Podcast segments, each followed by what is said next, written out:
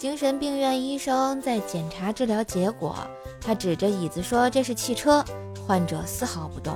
医生以为患者病情好转了，就高兴地问：“为什么不去开车呀？”病人答道：“我没有驾照，怎么开呀？你他妈是不是有神经病啊？”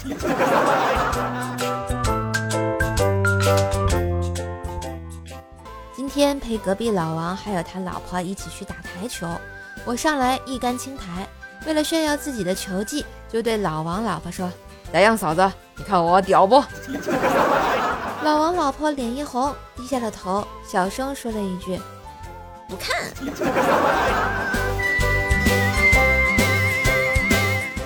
我跟你们讲啊，要做事情，如果你一开始就是奔着钱去做的，那么很有可能会失败。所以，为了避免失败，不妨换个方式。你想着我做这事不是为了钱，然后你就不想做了，也就不会失败喽。嘿，今日份段子就播到这里啦！我是段子搬运工瘦瘦呀。喜欢节目记得随手点赞、订阅专辑，并给专辑打个五星优质好评送月票哟。